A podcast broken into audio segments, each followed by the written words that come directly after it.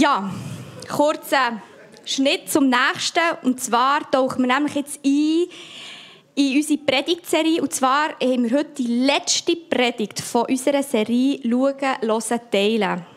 Es war eine Serie, die uns hat gelehrt achtsamer zu sein für Gottes Wirken.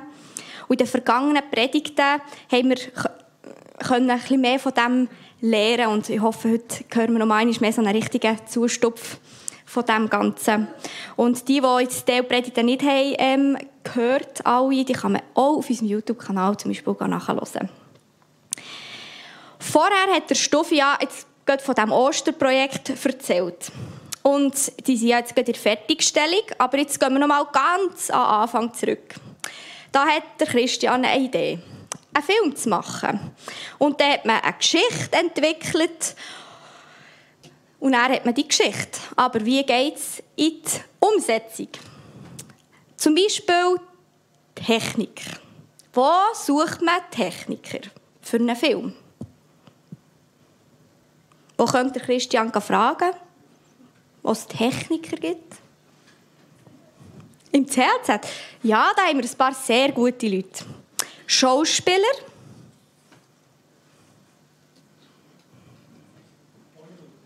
Hollywood, ja, das, das wird dann teuer, ja.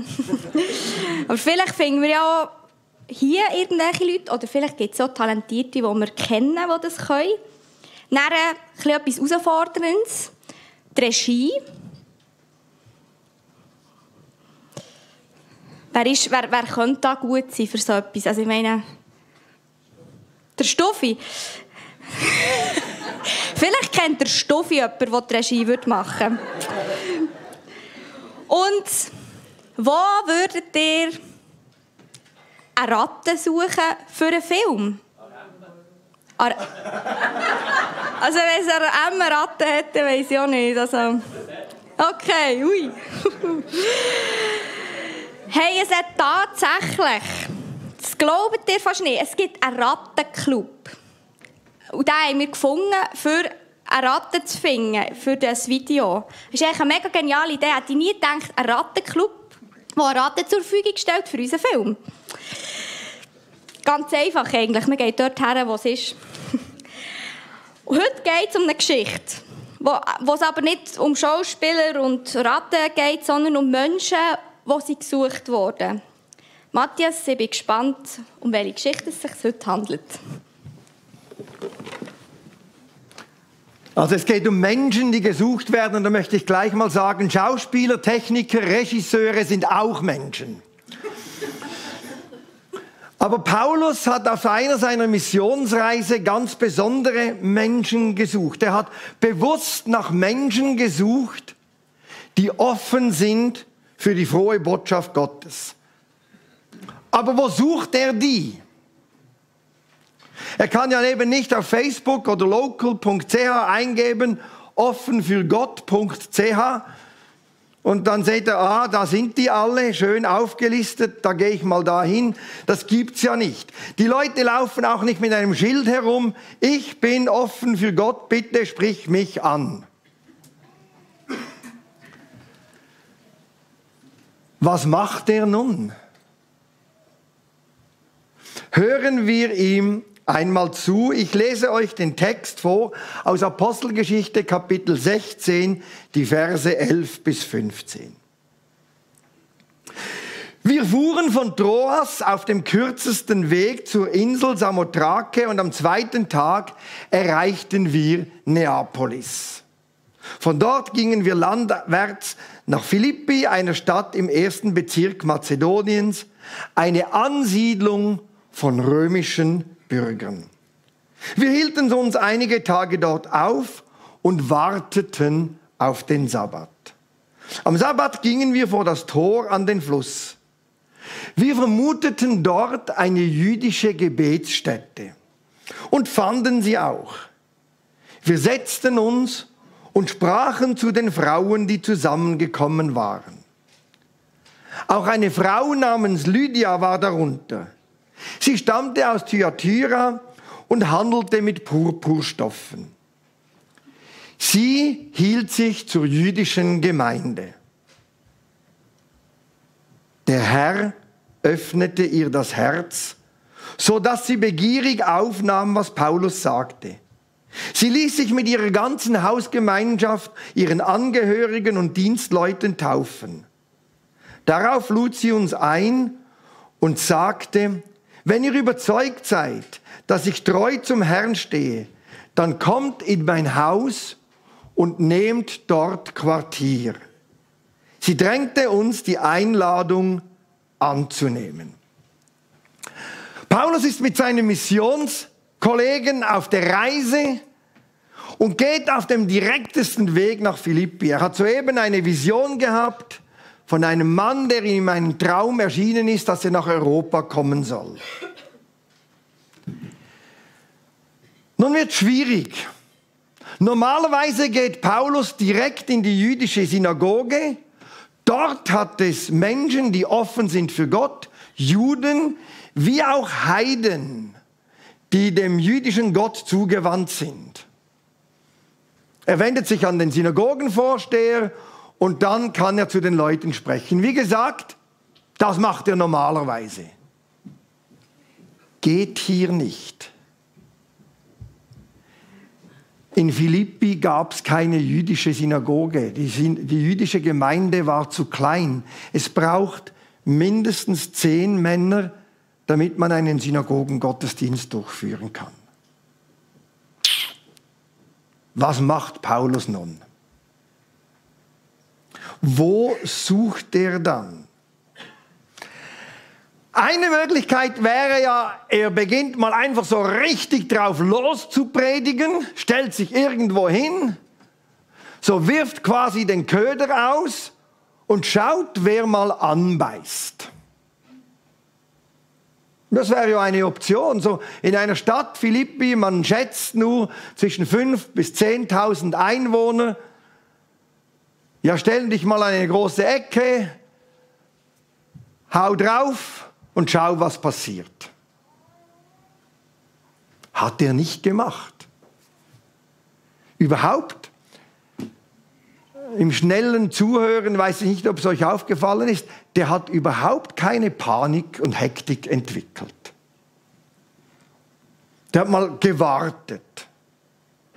Für ihn war klar, wenn es da eine ganz kleine Gruppe Leute hat, die zum Judentum gehören oder mit dem Judentum sympathisieren, dann treffen die sich am Fluss am Sabbat zum Gebet, weil dann sind sie nahe beim Wasser für eventuelle rituelle Waschungen. Das war so das Übliche. Also er sucht am naheliegenden Ort und hat keinen Stress, entwickelt mal keine Hektik. Er wartet Und siehe da, er wird fündig. Tatsächlich trifft sich eine Gruppe von Frauen am Sabbat dort zum Gebet.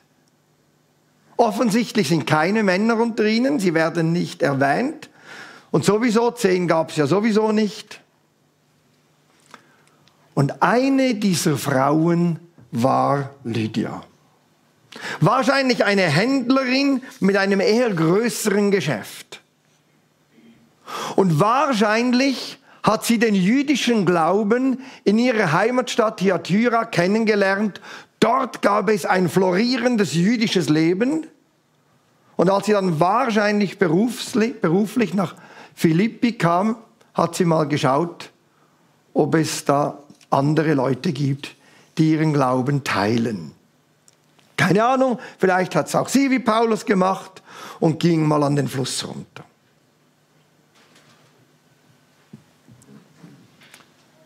Und da kommt einer der Sätze, den ich so liebe. Der Herr öffnete ihr das Herz. So einfach, so schlicht. Und damit meint Lukas, dass sich Lydia für die frohe Botschaft Gottes geöffnet hat, sie angenommen hat. Es heißt ja dann auch sofort, dass sie sich taufen ließ. Sie und alle, die zu ihrem Haus gehörten. Die erste Person in Europa, die zum christlichen Glauben fand, war also eine Frau und nicht etwa ein Mann, wie ihn Paulus in seiner Vision gesehen hat. Der Herr öffnete ihr das Herz. Ich finde es so schön, dass es in der ganzen Apostelgeschichte immer wieder heißt, der Herr fügte hinzu, der Herr öffnete das Herz. Und manchmal, wenn so Hektik entsteht, was man alles machen muss, denke ich, wie schön dieser Text. Es ist ja nicht so, dass Paulus darüber passiv geworden wäre. Oder auf die Missionsreise ist er gegangen. Er wusste einfach klar, was er kann, soll und muss und was Gott tun soll. Er hatte nicht einfach gesagt, ja gut, der Herr fügt hinzu, warten wir mal ab und schauen, wer da so kommt. Nein, aber er hat auch keine Hektik entwickelt, sondern aus dem Vertrauen heraus, dass Gott die Herzen der Menschen öffnet, hat er geteilt, was er hatte. Also er ist weder passiv vom Pferd runtergefallen, noch in irgendeine Hyperaktivität geraten und gedacht, wenn wir nichts machen, geschieht ja sowieso nichts. Beide dieser Extreme hat er vermieden und hat einfach im Vertrauen auf Gott gehandelt. Paulus suchte nach Menschen, die offen für Gott waren an dem Ort, von dem er einfach mal davon ausging, dort, hat, dort sind sie. Bei ihm war es ein Fluss, weil er vermutete, dass Menschen, die offen sind, dorthin zum Gebet kommen. Ihnen erzählte er die frohe Botschaft von Jesus Christus. Ihnen öffnete Gott das Herz. Schauspieler sucht man am besten unter Leuten, die schon ab und zu mal Theater gespielt haben. Deswegen hat es ja auch bei der Spiegelgasse zwei Gesichter, die ihr schon beim Zurück im Spiel gefunden habt. Und zwei Gesichter, die ihr auch beim Theater an der Konferenz gesehen habt, oder? Man überlegt sich, wer macht das gern, wer kann das, wen fragen wir? Regisseure würde ich jetzt da suchen, wo ich vermute, jemand hat Erfahrung. Meine erste Vermutung wäre, frag mal eine Lehrerin, einen Lehrer. Die mussten wahrscheinlich in ihrer Berufskarriere schon mal mit Kindern ein Theater einüben. Bei Ratten wäre ich jetzt auch nicht ganz sicher gewesen, wo ich gesucht hätte. Aber wir sind darauf gestoßen, also wir wären Stuffi und Christian. Aber wo suchen wir nach Menschen, die einfach offen sind für Gott? Okay, wir könnten jetzt analog Paulus in alle Kirchen von Burgdorf gehen. Nur ist das ein bisschen überflüssig. Dort wird das Evangelium schon froh und munter gepredigt und die Leute, die kommen, kommen ja freiwillig gerade deswegen. Also das würde ich jetzt nicht machen. Wo suchen wir diese Menschen? Katrin Rothenbühler wird uns nun erzählen, wie sie und ihr Mann das machen und wo sie suchen. Sei doch so gut. Guten Morgen miteinander. Ja, schon zu Beginn unserer Beziehung haben mein Mann und ich uns vorgenommen, dass wir in unserem Alltag Gottes Liebe weitergeben möchten und bewusst mit Menschen Zeit verbringen, die Gott nicht als ihren Freund oder Retter bezeichnen würden. Es kommt dann vor, dass mich manchmal die einzelnen Schicksale oder Notsituationen von Menschen fast erdrücken und deshalb habe ich es mir zur Gewohnheit gemacht, Gott um Begegnungen zu bitten und dass er mir zeigt, mit wem ich Zeit verbringen soll. In den letzten Jahren war ich als Mutter zweier Kinder in der privilegierten Situation, an vielen Orten auf andere Frauen zu treffen. Auf Spielplätzen und Spaziergängen, an Veranstaltungen in den Schulen oder hier im CLZ im Elki. Manchmal ergeben sich kurze Gespräche, manchmal über Jahre dauernde Beziehungen. Dabei ist es mir wichtig, authentisch zu sein. Auch bei uns läuft nicht alles gut. Ich mache Fehler, mich plagen Zukunftsängste. Aber ich versuche von der Hoffnung zu erzählen, die wir in Jesus haben. Diese Woche redete ich mit einer Frau, die selbst aus einem Kriegsgebiet kommt und Angst hat wegen dem aktuellen Krieg in der Ukraine. Ich zeigte ihr Bibelstellen, die mir die Angst lindern und konnte ihr die Worte von Jesus Fürchte dich nicht zusprechen. Ich habe mit ihr gebetet und danach sagte sie, jetzt spüre ich Erleichterung. Ich glaube, dass es an uns ist, mutig zu sein und treu, unsere Chancen und unsere Zeit zu nutzen. Wir sollen Gottes Liebe weitergeben und von der Hoffnung erzählen, die wir in Jesus haben. Und den Rest dürfen wir Gott überlassen.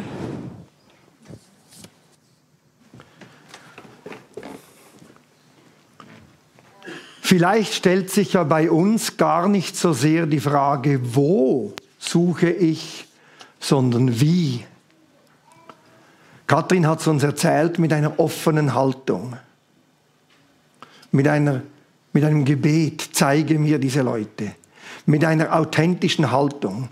Ich glaube, die Menschen suchen nicht einfach Antworten auf Fragen, die sie gar nicht haben, sondern wie erleben wir mit den genau gleichen Problemen Gott? Wie gehen wir damit um?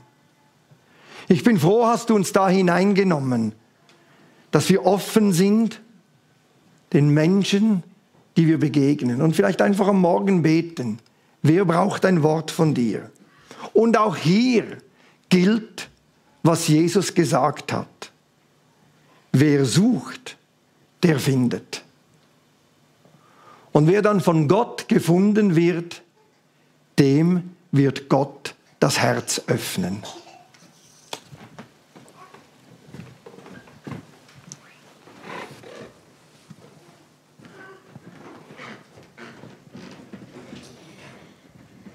Merci vielmals, Matthias und Kathrin, für die Worte. Es hat mich jetzt selber zum Nachdenken angeregt, wer, wie stehe ich Morgen auf und gehe in den Tag hinein. Für die ganze Predigtserie nochmal Revue zu passieren lassen, hat die Marina einen wunderschönen Text verfasst. Und wir nehmen euch jetzt in die Gold Nuggets von dieser Serie und vielleicht merke schon wieder, was dir ist wichtig geworden während der letzten Wochen.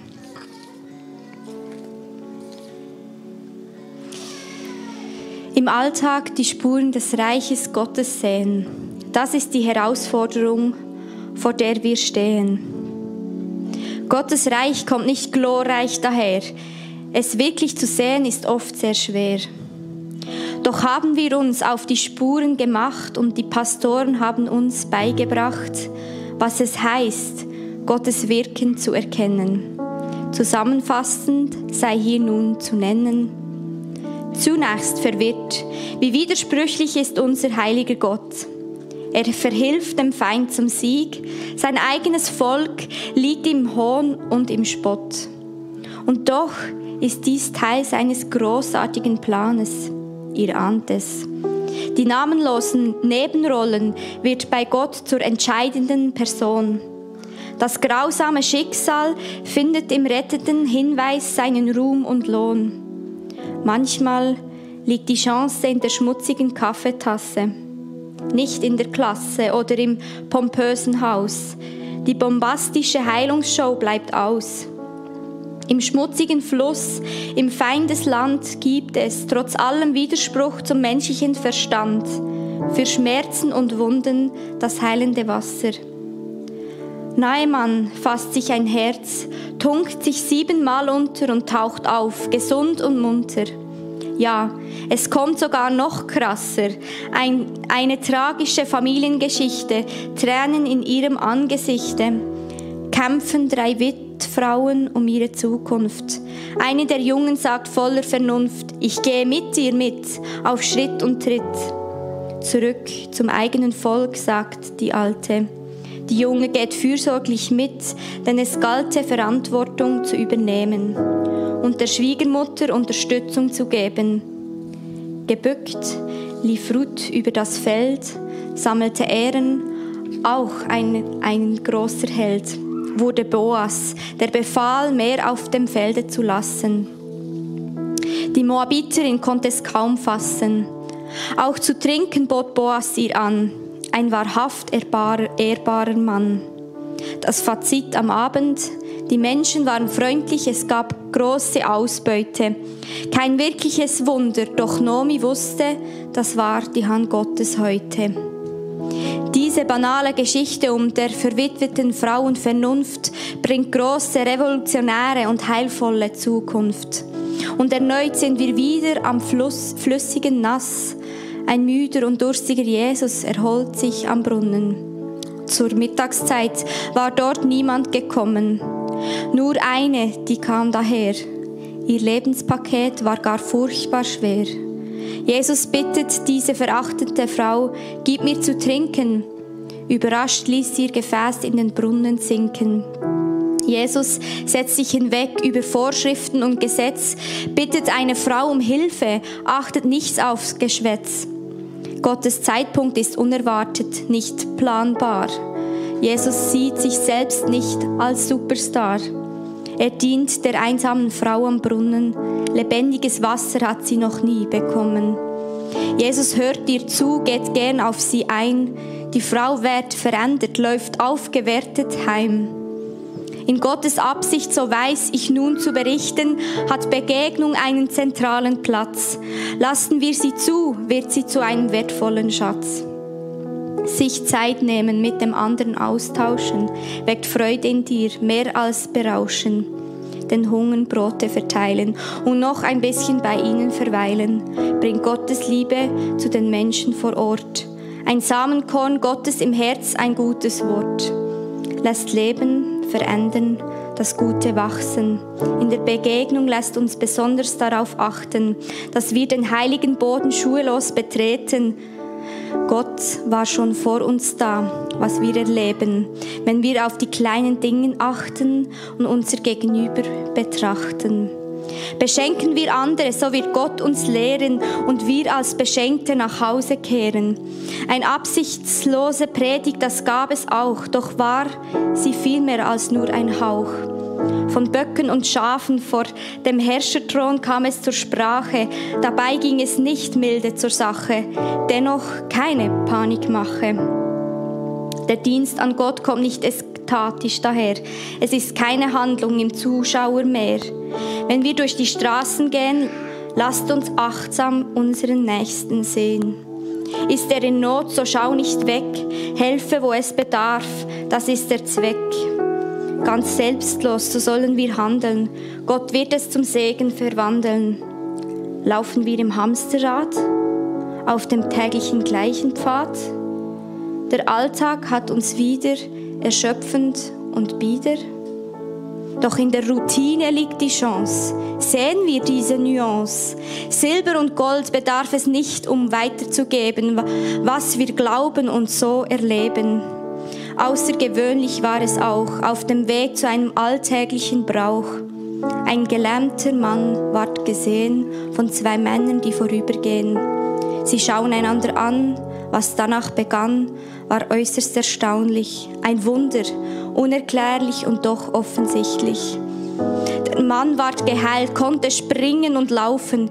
Die Menschen wussten, diese Heilung gab es nirgends zu kaufen. Was ist die Moral von diesen Geschichten? Das gilt es hier noch ganz kurz zu berichten. Gott ist uns im Alltag nah. Er wirkt im Hier und Jetzt und war schon vor uns da. Lasst uns im Alltag, im Kleinen dienen, indem wir unseren Nächsten lieben. Mittendrin, da ist Gott.